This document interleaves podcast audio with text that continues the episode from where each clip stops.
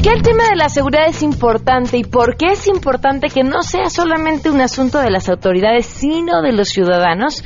Vamos a platicar sobre este tema el día de hoy. Además, Guille Gómora nos pondrá en contexto sobre los divorcios y matrimonios políticos con miras al 2018.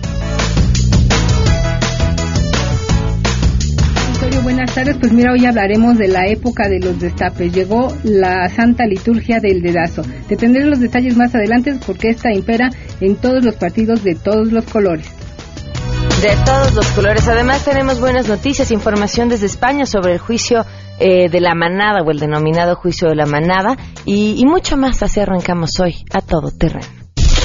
MBS Radio presenta a Pamela Cerdeira en a todo terreno, donde la noticia eres tú.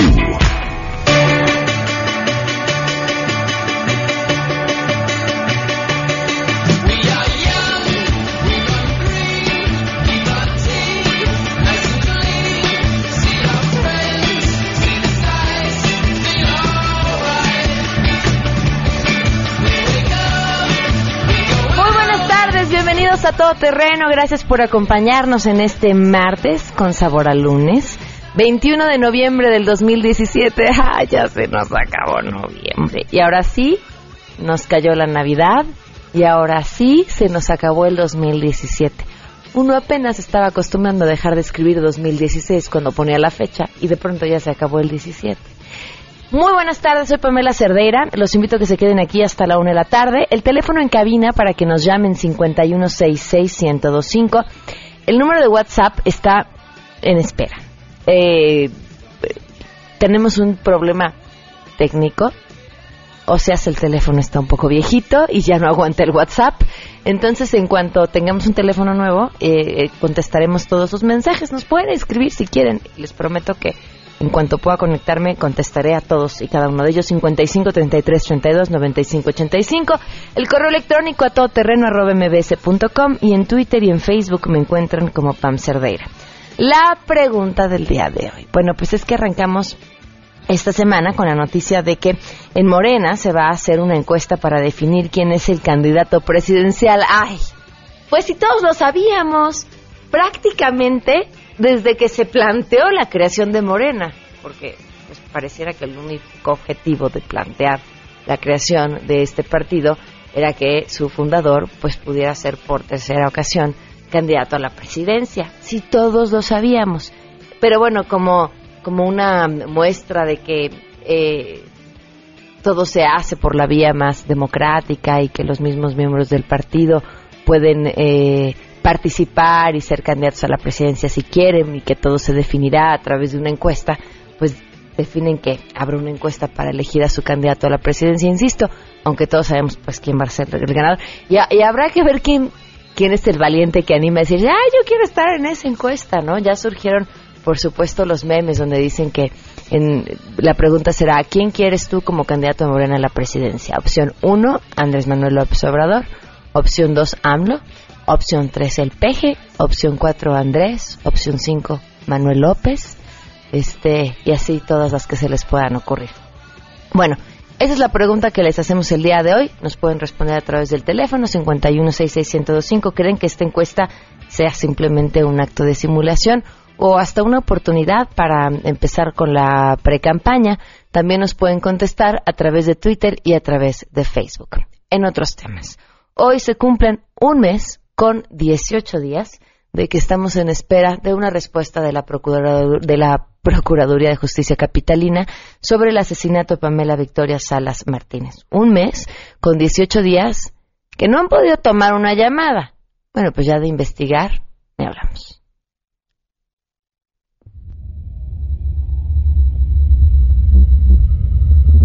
Aparentemente ahorita según están esperando pruebas de peritaje que le mandaron a hacer todavía a mi niña. Pero como yo, como madre, digo, o sea, ¿qué es lo que están ocultando más allá de, todo esto? ¿Quién fue el que dio la orden para que soltaran a esta persona? Si ya las cámaras lo identificaban.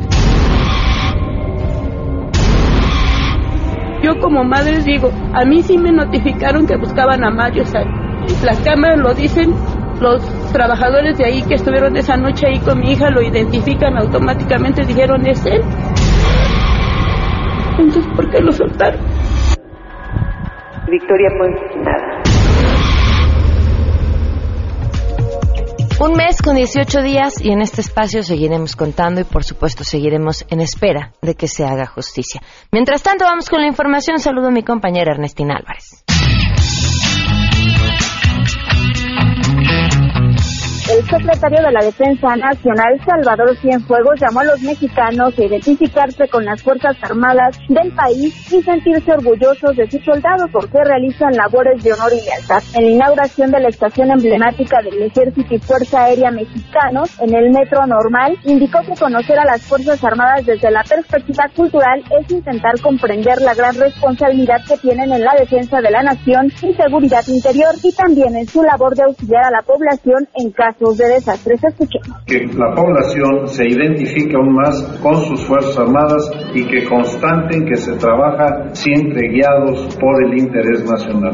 Eventos como este son los que amalgaman a una sociedad con sus instituciones y la hacen más coherente al trabajar de manera conjunta y coordinada. Buscamos que se sientan orgullosos de su ejército, de su armada, de su fuerza aérea, porque ser soldado es una gran y digna responsabilidad que conllevan la obligación de defender a lo más valioso de un país, su gente. Por su parte, el jefe de gobierno de la Ciudad de México, Miguel Ángel Mancera, reiteró su gratitud y agradecimiento a las Fuerzas Armadas por las labores que realizaron durante el sismo del pasado 19 de septiembre. Reportó Ernestina Álvarez. Gracias, muy buenas tardes. Yo les informo que la coordinadora general del Movimiento Nacional Viajemos Todos por México, María Eugenia González Ofarri, informó que en lo que va del presente año se han generado 800 nuevos productos turísticos surgidos del programa Pueblos Mágicos, gracias a los talleres que se han impartido a lo largo de la República Mexicana y en los que han participado más de 2.000 prestadores de servicios turísticos. La funcionaria agregó que en un inicio 450 productos turísticos de los 800 que se generaron fueron subidos a la página de internet por parte del Movimiento Nacional Viajemos Todos por México y ahora cada prestador de servicios turísticos de los pueblos mágicos podrá subir su propia oferta a la website mencionada. Ante operadores turísticos de distintos estados y destinos del país, reconoció como retos a futuro la ampliación de la participación ciudadana con los 111 pueblos mágicos en los tres órdenes de gobierno, así como transparentar las acciones y resultados de la gestión ciudadana en todos estos pueblos, lo cual dijo derivará en mejores resultados. Les informa Carlos Reyes. Desde las islas de Ciudad Universitaria en la UNAM comenzará el próximo sábado 25 de noviembre la Noche de las Estrellas, que en este 2017 recordará el lanzamiento al espacio sideral del primer objeto construido por el ser humano capaz de orbitar en la Tierra, el llamado Sputnik. Esta fiesta astronómica se despliega a 90 sedes en todo el país. Es una fiesta astronómica, una fiesta de muchas ciencias, en donde a lo largo y ancho de toda la República Mexicana, con más de 90 sedes, vamos a tener estos festejos que conmemoran los 60 años del inicio de la exploración espacial, cuando los rusos lanzaron el Sputnik 1 y posteriormente con Laika, que fue el primer ser vivo en orbitar la Tierra, con el Sputnik número 2. Este año, en la sede principal, que es la que organiza la Universidad Nacional Autónoma de México y que será en las islas de Ciudad Universitaria, el 25 de noviembre, un sábado, un evento muy familiar, los queremos invitar a que asistan y conozcan y se diviertan haciendo actividades, talleres, participando en charlas, con más de 60 actividades con distintas temáticas. Informó Rocío Méndez. Con 10 minutos y tenemos buenas noticias. Y volvemos a saludarte con gusto, Rocío Méndez. ¿Cómo estás? Muy buenas tardes. Buenas tardes, Pamela. Para informarte que ayer en las cascadas de agua azul en Chiapas, la Comisión Nacional del Agua logró restablecer entre un 80 y 90% el caudal del vital líquido con la colocación de un muro provisional de costaleras para restablecer así el flujo de agua hacia el brazo derecho. De esta manera, la Conagua comienza a construir un muro definitivo de mampostería este miércoles de esta semana y va a realizar la remoción de sedimentos de aguas arriba. Los trabajos se van a realizar de manera paulatina para evitar la turbiedad del agua y no afectar el color azul turquesa que buscan los turistas que visitan estas cascadas chiapanecas. Este es un proyecto a mediano plazo y en forma conjunta con la CONAGUA trabajan la Secretaría del Medio Ambiente y Recursos Naturales y la Comisión Nacional de Áreas Naturales Protegidas para reforestar la zona porque nos advierten esta es una de las principales causas por las cuales los sedimentos se depositan en el lecho del río y generan las afectaciones del brazo derecho del río que además, como recordamos, fueron afectadas por los sismos de septiembre pasado. Es el reporte que te tenemos al momento, Palmera. Muchísimas gracias, Rocío. Muy buenas tardes. Buenas tardes. Pues miren que es buena noticia, además, Chiapas, tan bonito. Chiapas y a donde voltemos en nuestro país que vibra de verdad con su amplia, amplia variedad cultural, sus paisajes, su historia natural, su antropología. Imaginen todo lo que podemos disfrutar al sur de nuestro país, Oaxaca uno de los referentes gastronómicos por excelencia, pero también un auténtico joyero arquitectónico gracias a sus numerosos conventos, como el de Santo Domingo, que es de verdad, de verdad una joya, uno lo ve por fuera y es hermoso, y uno lo ve por dentro y no lo puede creer de lo todavía mucho más hermoso que es. Eh, el arte del mezcal. Ay, miren, hace que dos semanas estuvimos en Oaxaca, tres. Quiero regresar qué bien se come, qué bien se la pasa uno, qué bonito está todo eso, la artesanía que hay en Oaxaca, de verdad una belleza. Y si son fanáticos del chocolate, por ejemplo, ¿quién no? ¿Quién no? está muerto por dentro, entonces deberían visitar Tabasco para aprender todos los secretos dentro de sus distintos tipos de elaboración. Y si buscan algo impactante a la vista, la exploración arqueoecológica desde Tzna hasta Calakmul que los van a dejar con un hermoso recuerdo de por vida. Muchísimos lugares que visitar y lo mejor, que por supuesto cabe dentro de las buenas noticias, es que no necesitan pasaporte porque todo está aquí en México. Entren a visitmexico.com y encuentren su destino ideal en la región sur. Vamos, viajemos todos, todos por México. Vamos a una pausa y volvemos.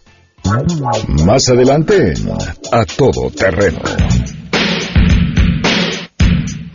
Vamos a platicar sobre la seguridad y qué sí podemos hacer desde la ciudadanía.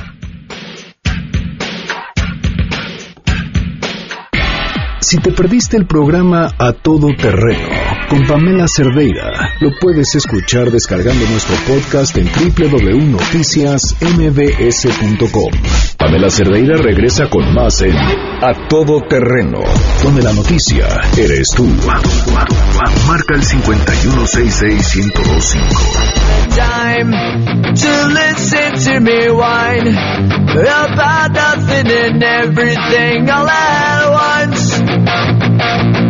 I am one of those melodramatic fools, neurotic to the bone, no doubt about it. Sometimes I give myself the creeps. Sometimes my mind plays tricks on me. 12 del día con 16 minutos. Continuamos a todo terreno. Le agradezco enormemente a Andrés Solís, periodista, autor de Manual de Autoprotección para Periodistas, que nos acompaña el día de hoy. ¿Cómo estás? Bienvenido.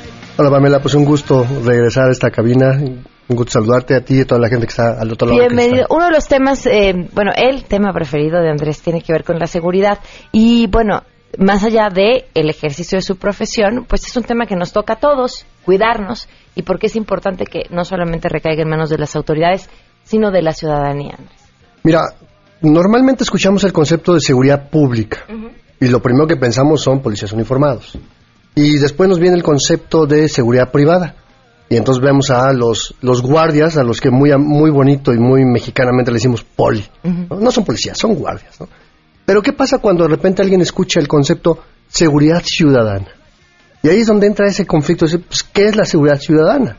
Y algunos gobiernos locales han transformado sus instituciones de seguridad pública y les han puesto Secretaría de Seguridad Ciudadana en ese afán de querer ciudadanizar la seguridad. Pero eso es, digamos, un asunto nada más de membrete. La seguridad ciudadana tiene que ver con esto que tú bien dices. ¿Qué nos toca a las personas de a pie, a las personas comunes y corrientes? ¿Qué nos toca hacer a la hora de que tenemos que vivir? Porque la seguridad es un concepto 24 horas, ¿no? Y a veces ni siquiera sabemos realmente qué es la seguridad. Y la seguridad es, si tú vas al diccionario, tiene una acepción muy complicada el diccionario, porque dice que la seguridad es la cualidad de seguro. Ok. Y la segunda excepción dice certeza. Y la tercera es, y es la más importante, dice conocimiento claro de algo. Entonces la seguridad, simple, sin apellido, es tener el conocimiento siempre claro de las cosas. Tener la certeza de que sé lo que tengo que saber. Si lo aplicas a este concepto de la protección, del bienestar, de lo que ya llamamos esa seguridad vinculada a la criminalidad, a, los accidentes y demás, la seguridad es otra, no es otra cosa más que tener siempre bien claro dónde estoy, a dónde voy, con quién me reúno, quién está alrededor de mí, dónde dejé mi coche. Acabo de leer una crónica maravillosa en un medio europeo de que un señor encontró su coche 20 años después en el lugar donde lo había dejado estacionado. ¿Se le olvidó? Lo denunció, la policía lo buscó, lo dieron por perdido y 20 años después le dijeron, oiga, ya encontramos su coche. En el lugar, en donde, en el lugar donde lo había dejado. Oye, pues qué mal lo buscaron los dos. Claro. Tenemos un radio escucha que un día vamos a platicar con él, que le robaron su coche en el Estado de México. Levantó la denuncia. Y entonces dice, ah, pues ya levanté la denuncia, el seguro me pagó y demás se le ocurre meterse tiempo después a buscar infracciones y busca infracciones del coche robado. Y tenía infracciones recientes. Decía, ¿cómo es posible que el coche tenga infracciones recientes y sigan sin encontrarlo? Esa es un parte de, la, de por qué eh, tenemos que hablar de la seguridad ciudadana. Claro. Porque cuando dejamos nuestra seguridad en manos de una autoridad y decimos, tú, yo confío ciegamente en ti, entonces estamos dejándole lo más importante de nuestra vida en manos de alguien que no tiene tiempo, que no tiene capacidad, que no tiene entrenamiento, que no le interesa. ¿no? Porque en una ciudad como la Ciudad de México, donde hay 35 mil policías para una población de 20 millones de habitantes, no podemos tener un policía detrás de cada quien. Ni tampoco podemos confiar en el poli de la cuadra, ¿no? Entonces, la seguridad tiene que ver con esto, Pamela. La seguridad ciudadana es a mí que me toca, yo cómo me planeo, cómo me organizo qué tipo de reglas pongo dentro de mi entorno familiar y para mi persona a la hora de salir a la calle, cómo identifico cuáles son los lugares por donde no debo de pasar, pero no solamente eso, los que sí tengo que pasar, cómo tengo que pasar. Porque a veces decimos, bueno, yo no tengo horarios, entonces para mí, para que me asalten está bien difícil. Bueno, a lo mejor no tenemos horarios, pero quienes tienen hijos e hijas tienen un horario. A fuerza. Necesariamente. O tenemos un horario laboral, o tenemos un horario de comida. Entonces, normalmente la seguridad de las personas, como vemos que ahí hay un poli en la entrada de la plaza del centro comercial, pues entonces ya nos, nos despreocupamos, ¿no? Y es evidentemente un asunto muy difícil porque las personas no están preparadas, no lo planean, no lo organizan en, en un asunto de esperar que alguien lo haga por ti. Y la verdad es que no es tan difícil, porque cuando yo tengo un plan de seguridad individual, que son normas de conducta, es cambiar la manera en cómo me, me, me manejo todos los días, ¿no? Y lo que tenemos que hacer es reducir al mínimo cualquier situación que ponga en riesgo mi integridad física, mi integridad emocional y mi integridad patrimonial. ¿Cómo cuál? Por ejemplo, que no me pase nada, que no me atropellen, por ejemplo. Eso hay que cuidar mi integridad física. Entonces digo, yo sé que tengo que caminar por la acera y antes de cruzar, ¿no? Este, fijarme a ambos lados de la banqueta, ¿no? Entonces es cuidar nuestra integridad física. O si vamos en medio de una manifestación, eh, ¿qué hacemos en medio de la manifestación? porque nos puede tocar una piedra, ¿no? O en un concierto, que de repente hay la cosa más complicada, sobre todo para los adolescentes, eh, en, el, en la euforia del cotorreo, todos hemos estado en esos ambientes, ¿no? Pero dejamos de ver quién está atrás y entonces de repente le hicimos un golpe o ya sabes que llueven las botellas y demás, ¿no? Entonces hay que cuidar la integridad física, la integridad emocional. Y ahí esto tiene mucho que ver con las extorsiones telefónicas, porque a lo primero a lo que le pegan los extorsionadores es al miedo natural que todo el mundo tiene a ser víctima de un delito. ¿no? De que le secuestren a alguien, de que le roben a alguien, pero como nunca me, cuido, pues eventualmente facilito que eso suceda, ¿no? Otra cosa es, eh, esta, de esta parte de la integridad emocional, es qué tan capaz somos las personas de ver cosas en la calle, de ver un accidente, de ver un asesinato, de ver, y cómo reacciono yo no me tiene que pasar necesariamente a mí para que me genere un impacto a mi propia seguridad. Lo vimos hace un par de meses con el terremoto. Hubo muchas personas que no sufrieron daño eh, a su patrimonio eh, en, lo físico, pero sí un daño psicológico. Emocional. Yo ayer todavía soñé que temblaba. Eh, por lo menos una vez a la semana. No, bueno, yo me la pasé recomendando a mis colegas periodistas que fuéramos a terapia, porque los periodistas vimos muchas cosas este, que teníamos que documentar y retratar para la audiencia, ¿no? Pero necesitamos recuperarnos de ese impacto emocional. ¿Por qué? Porque entonces pasa con las personas que de repente les da miedo salir a la calle, porque temen que algo les pase. Y entonces realmente su estado de salud emocional no es bueno. y entonces empiezan a ver cosas que no existen o dejan de ver lo que sí existe y eso los pone en riesgo. Pues la integridad emocional es muy importante. Y la otra, la tercera, que siempre nos dicen, el dinero va y viene, el patrimonio no es importante. Bueno, no lo sé. Hay personas que trabajan toda su vida por conseguir algo de patrimonio como para que se vaya en, dos días, ¿no? Entonces, a las personas que les roban el carro, no es necesariamente un hecho fortuito. Siempre hay una razón. A las personas a las que asaltan en la calle no es porque era el cliente en ese momento y es ahorita en punto de las 12.20, a esta hora asalto. No, es porque vienen distraídas las personas, porque traen la tarjeta del banco en la mano, con el dinero en la otra, acaban de salir del cajero, no se fijan quién está alrededor, van hablando con el teléfono celular por la calle, o este tema de los semáforos no son para maquillarse, ni para mandar mensajes de texto. Son para poner atención quién está alrededor. Pero qué angustia vivir así también. No, mira, cuando tú lo ves como un, un acto cotidiano, de simplemente salgo y me cuido. O sea, si, si tú vas manejando y vas fijándote a tu alrededor, es menos probable, o sea, si el asaltante ve que a metros de distancia tú ya lo viste, ya lo ubicaste, ya es menos probable que te toque a ti. Es menos probable, sí, porque la, lo que te decía, la seguridad lo que pretende es disminuir la incidencia de que algo suceda.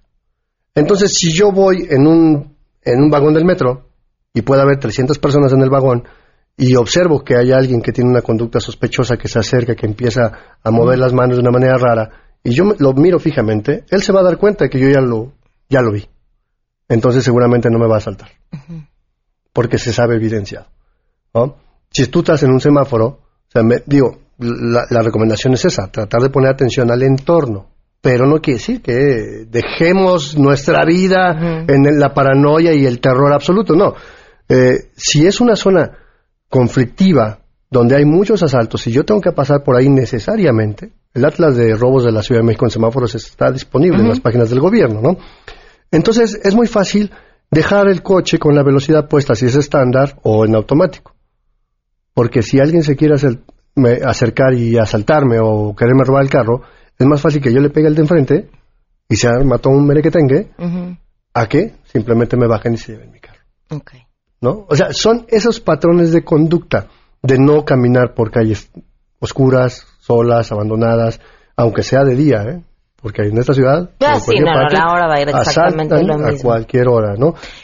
de, no traer demasiadas cosas ostentosas. Eso no quiere decir que no tengamos el derecho a comprar cosas cuando tenemos la posibilidad, ¿no? Aquí platicaba, ¿no? Traer la, donde traigas tu dinero y la, la bolsa, este, la bolsa que parezca que no traes nada importante y traes tus cosas y traes como tu, la, la morralla para el asalto, ¿no? te tocó y ah, entonces claro, le das la donde nada más traes tres pesos y yo, yo, aquí te puedo mostrar mi cartera para el público que nos escucha. ¿Es la cartera para el asalto? es mi billetera. Es mi billetera. Ah, ok. Es mi billetera, pero si la ves... ¿No traes ninguna identificación? No. Ningún documento personal. Ni tarjeta de crédito. Ni tarjeta de crédito. No, yo soy pobre. Traes puras deudas aquí ya. Traigo puras deudas. No, porque ¿No? traes un monedero, este, este no, este no es de pobres, ¿eh? no, traes, sí, no, no. No traigo ningún documento personal. Ok. Pero los necesitas. Sí, no quiere decir que no los traiga.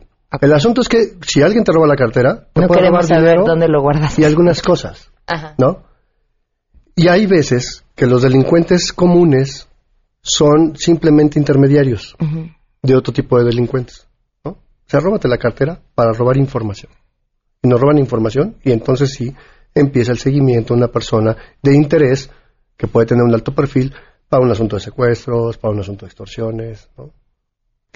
Cuando alguien accede a tu información, puede empezar con ese, con ese juego, ¿no? Y, ahí creo que es otro gran tema, porque aguas con la cantidad de información que nosotros, por voluntad propia, estamos soltando todo el tiempo en redes sociales, a dónde vamos de vacaciones, a dónde viajamos, eh, si estamos en el gimnasio, si están, vaya, esas cosas que después pueden ser utilizadas en tu contra todo se puede utilizar en contra de cualquier persona, ¿no? Por eso el tema aquí de, la responsabilidad ciudadana de nuestra propia seguridad está en identificar esos patrones de riesgo. No porque no vaya de vacaciones y no pueda subir una foto a una plataforma social, pero sí puedo controlar quién lo ve. Okay. ¿En qué momento lo ve? ¿Cuándo lo ve? Si puede o no recompartir esa foto, o la puede descargar o no la puede descargar. O sea, al final cuenta cualquier foto, este, video, audio que subamos a internet pasa a ser propiedad de la plataforma donde la montamos, ¿no? ya nada es nuestro y puede circular libremente. Entonces el asunto se trata de identificar cuáles son los valores míos de mi persona, de mi entorno inmediato, que es mi familia o mis, mis amistades cercanas, mis padres, en fin, y mi patrimonio. Puede que no nos importe que nos roben el auto, pero ¿qué traemos aparte en el auto? qué información puede haber dentro del auto que también pueda comprometer la identidad o la integridad de las personas. Hay personas que, eh, está bien, es un asunto de cultura y, de presumir a dónde llevamos a nuestros hijos a la escuela, y, pero entonces está en el, sticker del colegio en el medallón del auto. ¿no? Eso identifica, claro. sin que nos demos cuenta a qué colegio llevamos a nuestros hijos e hijas. Sí, todo, el tiempo estamos soltando información. Andrés, si tienen alguna duda, no te pueden buscar. Mira, eh, cualquier duda, con todo gusto, pueden escribirme a mi correo electrónico aasolisa.gmail.com aasolisa.gmail.com De hecho, si ustedes ponen en, cualquier buscador de internet aasolisa, me van a encontrar en todas las plataformas habidas y por haber. Yo, yo sí creo que más allá del tema de la seguridad que hemos comentado sobre los periodistas, la seguridad de las personas es tan importante como esta y sobre todo no pensar que porque hay una patrulla fuera de mi casa, eso me hace sentirme con mayor seguridad en un país donde sabemos que la confianza en las policías no es tan así o en las fuerzas de seguridad, inclusive en, en, las eh, empresas de seguridad privada. No, no estoy generalizando, pero sí hay casos contados en donde los robos se cometen porque hay alguien que está infiltrado. El 80% de los secuestros siempre hay un familiar involucrado. Y hablar. Andrés, muchísimas gracias. Muchísimas gracias, Pamela, a ti y a toda tu audiencia. 12 con 30, volvemos. Pamela Cerdeira es a todo terreno. Síguenos en Twitter, arroba Pam Cerdeira. Regresamos. Pamela Cerdeira está de regreso en A Todo Terreno. Únete a nuestra comunidad en facebook.com. Diagonal Pam Cerdeira. Continuamos. Estoy cansada y decido irme. Camino por la calle, sin miedo, pero con miedo. Me siento en un banco donde hay un conocido. Estoy cansada. Hablo con él y vienen tres más. Estoy incómoda y decido irme. Se lo digo e insiste en acompañarme. No quiero, pero parece que mi opinión no importa y estoy cansada, cansada de vivir siempre con miedo. Sin saberlo, ellos planeaban violarme. Me besa, pero no quiero hacerlo. De pronto me cogen por los brazos y me meten en un callejón. Se me hiere el cuerpo, el corazón me palpita fuerte. Quiero gritar, quiero correr, quiero no estar aquí. Está oscuro y tengo miedo. Realmente tengo miedo. 12 del día con 35 minutos. La historia que estamos escuchando es la de una joven de 18 años que fue víctima de una violación grupal por cinco hombres que se autodenominan la manada. Esto sucedió en el 2016 en el marco de los festejos de San Fermín y el juicio sobre, eh, bueno, que enfrentan estos, estos hombres eh, ha causado mucha controversia por cómo desde la sociedad y desde algunos medios de comunicación se ha decidido eh, voltear los ojos hacia la víctima, por cómo se comportó los días después de la violación para ver si después de este comportamiento que mostró fue realmente o no abusada sexualmente, lo que deja mucho que decir sobre pues estos conceptos eh, machistas que finalmente tenemos eh, todos tan aprendidos eh, que a veces dificulta hasta verlos, ¿no? Y que revictimizan a las mismas víctimas. Y era importante hablarlo porque eso que está sucediendo en España y que hoy es tema, no sucede aquí. Sucede todos los días. Le agradezco enormemente a Jennifer Sefo, periodista en España, que nos acompaña vía telefónica para platicar sobre esta historia. Jennifer, muy buenas tardes. ¿Qué tal? Muy buenas tardes. Y sí, como, como lo mencionas, ha sido un caso muy sonado desde el momento en que ocurrió, desde el año pasado, en julio, cuando se, se hacía esta fiesta de los Sanfermines, que también hay que destacar que esta fiesta antes, una semana antes, se empieza a hacer toda una campaña sobre eh, el acoso sexual y el abuso sexual para que la gente respete esta fiesta y no cometa este tipo de delitos, porque cada vez que se hace este festejo de los Sanfermines, hay aproximadamente entre 11 y 12 denuncias de acoso o de, o de agresión sexual eh, por la cantidad de gente, por la cantidad de alcohol que corren esas fiestas, por eh, algún tipo de drogas que se están eh, distribuyendo en, en, Pamplona durante todos estos festejos eh, tan famosos que son los Sanfermines. Y pues sí, ahora se está llevando el caso de esta joven madrileña de 18 años que fue ya 19 que fue violada por cinco sevillanos, por cinco jóvenes de Sevilla nacidos entre el 88 y 91 eh, habla más o menos de la edad eh, que, tienen estos estos jóvenes y que pues se está desviando todo esto a que pues la defensa de estos acusados no acepta que las pruebas que se han presentado tengan eh, una razón válida o una cosa válida descarta que haya eh, que haya abuso sexual mientras la Fiscalía de Pamplona y la defensa de, de, esta joven, más los policías a los cuales acudió la policía foral, a la cual acudió ella en el momento de la, de, después de la violación, pues aseguran que fue una agresión, que fue una agresión sexual y las pruebas, en las cuales también se incluyen videos,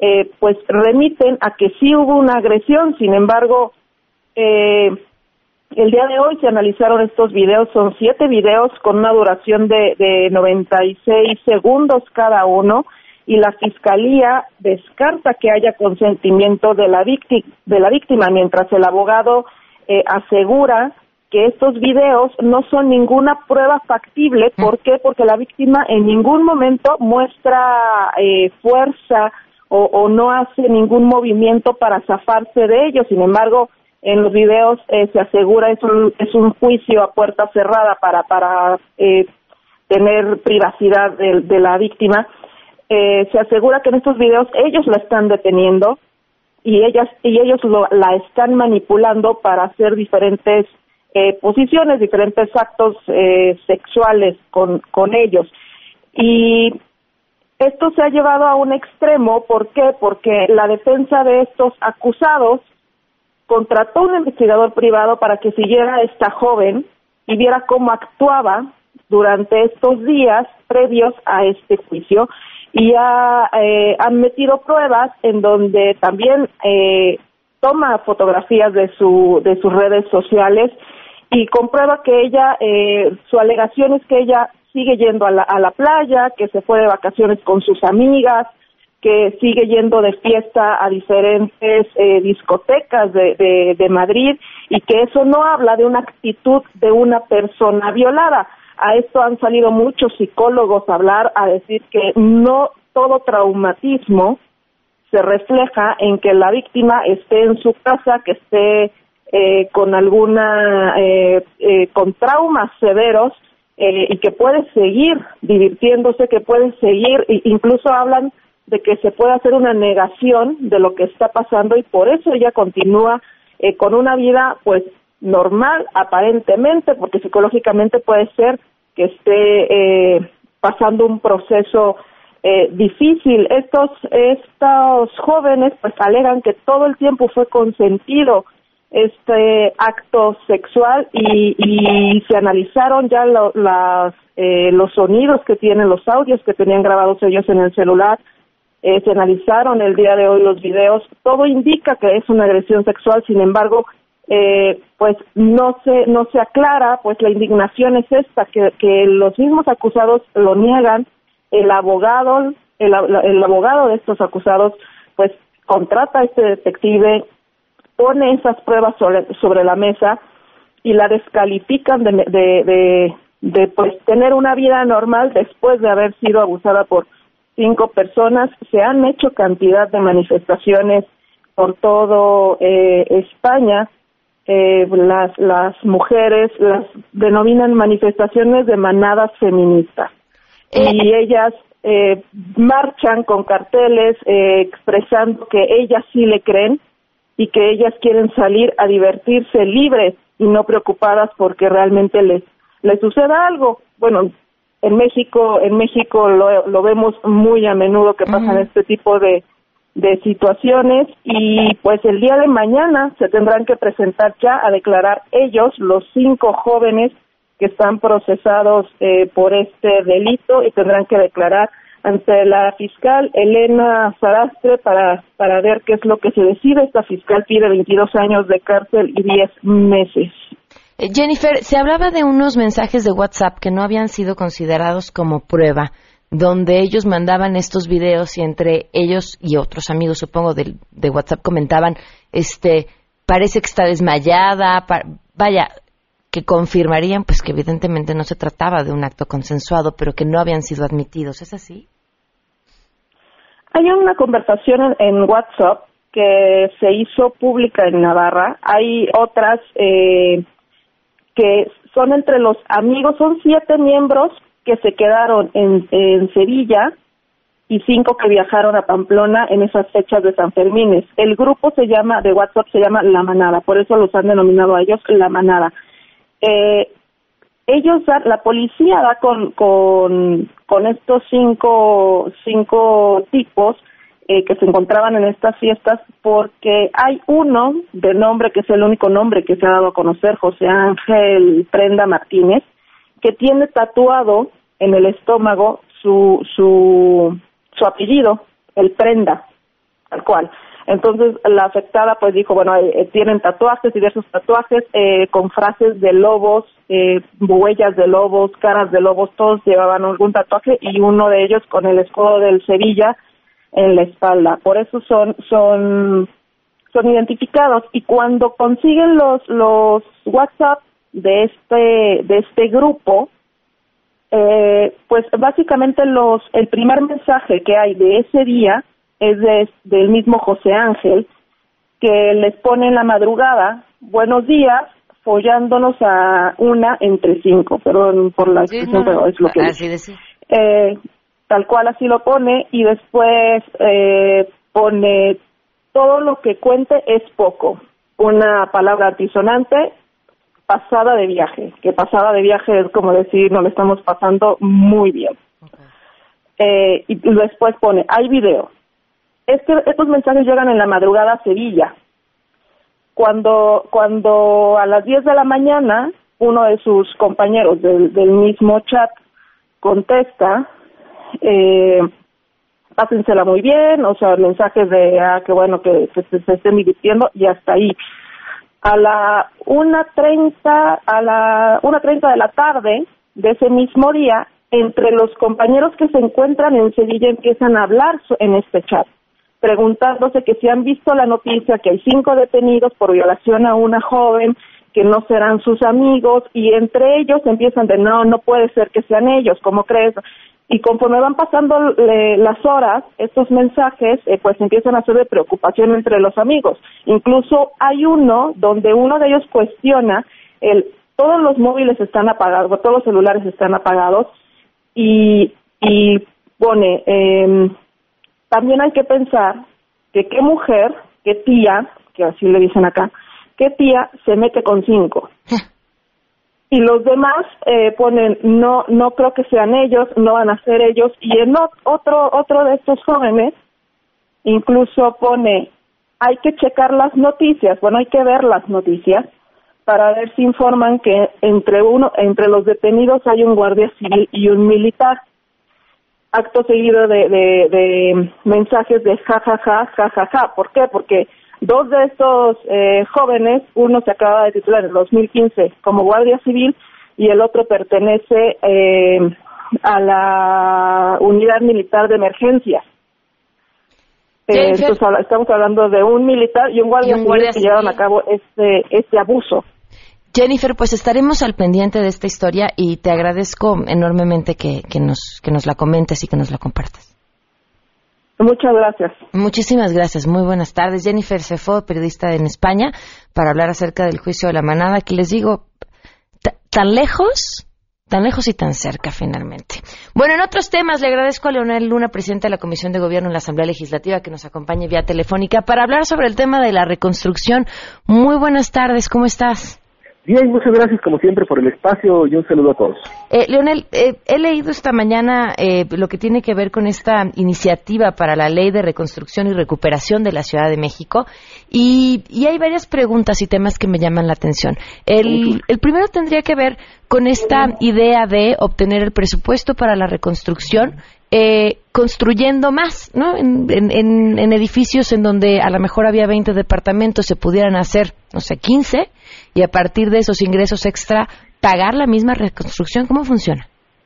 Bueno, estamos, eh, lo que ustedes tienen es un documento de trabajo, aún no es el dictamen final. El dictamen final lo estamos procesando con los integrantes, los diputados integrantes de los distintos grupos parlamentarios y también, por supuesto, estamos eh, trabajando esta propuesta con el secretario de Finanzas del Gobierno de la ciudad. Nosotros lo que estamos proponiendo es, en primera instancia, la creación de un gran fondo, un fondo para la reconstrucción que permita atender a los miles de damnificados que sufrieron afectaciones por el sismo. La ley contempla una serie de apartados que van destinados a cada uno de los casos que se tienen en la Ciudad de México partiendo de que la afectación fue muy diferente en las distintas delegaciones. Es decir, en Xochimilco, bueno, pues tenemos una afectación absolutamente distinta que en la delegación Benito Juárez, donde tenemos conjuntos multifamiliares verticales. lo que nosotros estamos proponiendo es, eh, a través de la revisión de muchas corridas financieras que estamos trabajando, es que podamos contar con un fondo que se va a nutrir con, por supuesto, aportaciones del presupuesto de la ciudad, con recursos de origen federal y también, por supuesto, con recursos que provengan de la iniciativa privada y del sector social. Estamos revisando estas corridas financieras y estamos buscando el que se pueda reconstruir la totalidad de viviendas que fueron dañadas y afectadas por el sismo, no solamente las que se colapsaron o las que se tengan que demoler, sino incluso reparaciones en algunas de ellas, ¿no? No es un dictamen definitivo, es un documento de trabajo. Lo que sí estamos previendo es que todas aquellas familias que se encuentren en estado de vulnerabilidad, ya sean porque son pensionados, jubilados, adultos mayores, personas con discapacidad, jefas de familia, puedan reconstruir de manera, llamémosle gratuita, por decirlo de alguna manera, estas, estas viviendas. Y también, por supuesto, estamos buscando el que podamos desde el mismo fondo, el poder generar también un, un financiamiento, un apoyo directo a otro tipo de viviendas que tenemos que pues por las características y condiciones eh, son de distinta índole, es decir, que podamos eh, de pronto evitar los créditos y poder generar un financiamiento por parte del propio gobierno, que podamos generar un subsidio, dicho claramente, por parte del gobierno para reconstruir justamente lo que se perdió. Y en este caso estamos considerando que no es definitivo aún el que se pueda redensificar en un 35%, siempre y cuando, y lo preciso, siempre y cuando los propietarios estén de acuerdo, en primera instancia. En segunda instancia, que ellos mismos contraten la obra con quien ellos deseen, con quien ellos quieran y que les garanticen. Y de ahí tener un monto presupuestal, ¿no?, de esa comercialización para que conjuntamente con eh, los recursos del fondo, que es lo que estamos buscando, se pueda reconstruir eh, sobre todo los edificios, los conjuntos multifamiliares verticales en algunas zonas de la ciudad. Eh, en el caso, por ejemplo, del multifamiliar Tlalpan, por poner un ejemplo, las condiciones y características nos dicen que, bueno, pues ahí sí se requiere del subsidio del gobierno de la ciudad para construir.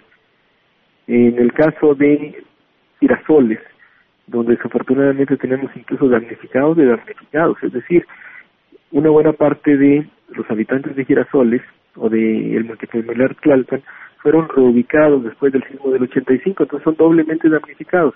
ahí también operarían recursos del fondo de tal manera que podamos reconstruir lo que se requiera en esos dos conjuntos y así y, así mismo hay otras más como Gitana 243 eh, y otros multifamiliares que es muy extensa la lista. No tenemos aún el dictamen en definitivo, estamos trabajando con la Secretaría de Finanzas y partimos de construir un fondo con recursos locales, con recursos federales y con recursos de otra índole para poder tener la posibilidad de apoyar a la totalidad de familias que sufrieron afectaciones. Y hay un avance importante, por ejemplo, en la delegación de Xochimilco y en el pasado sábado el jefe de gobierno ya presentó prototipos de vivienda para que se construyan de manera gratuita con recursos del país que es el Fondo para la Apoyo a la Infraestructura Social, que es de origen federal, haciendo una modificación al mismo para que ahí los damnificados puedan este, recuperar sus viviendas sin aportar un solo centavo. ¿Para cuándo se tendrá,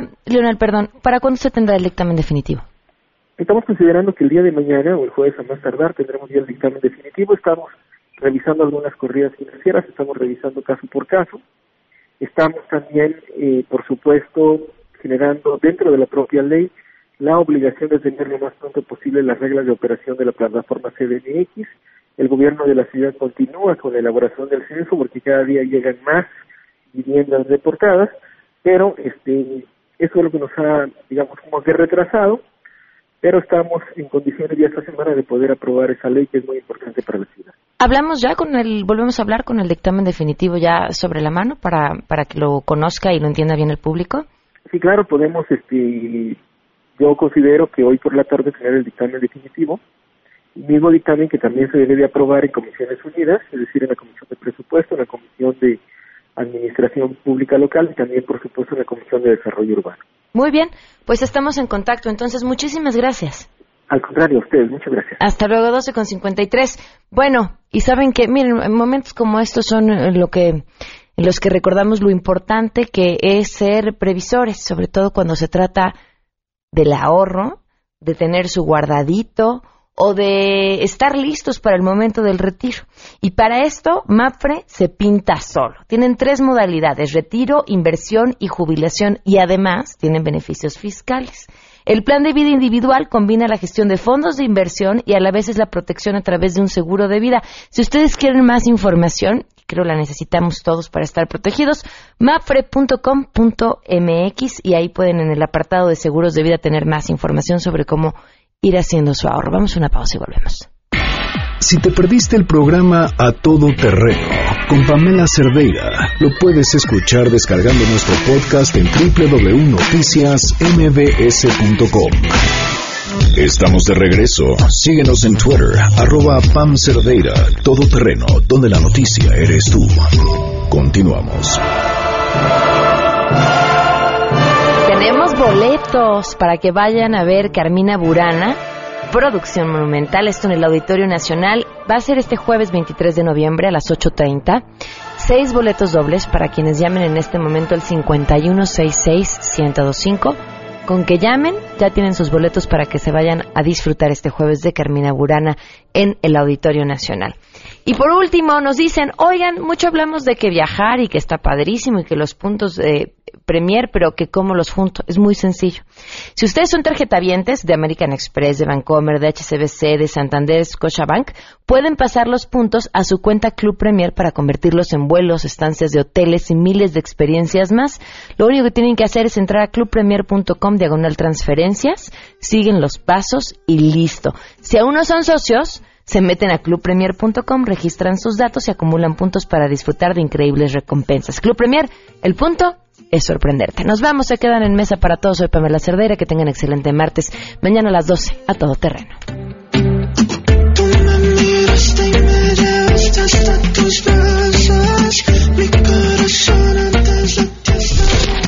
MBS Radio presentó a Pamela Cerdeira en A Todo Terreno. Te esperamos en la siguiente emisión, A Todo Terreno, donde la noticia eres tú.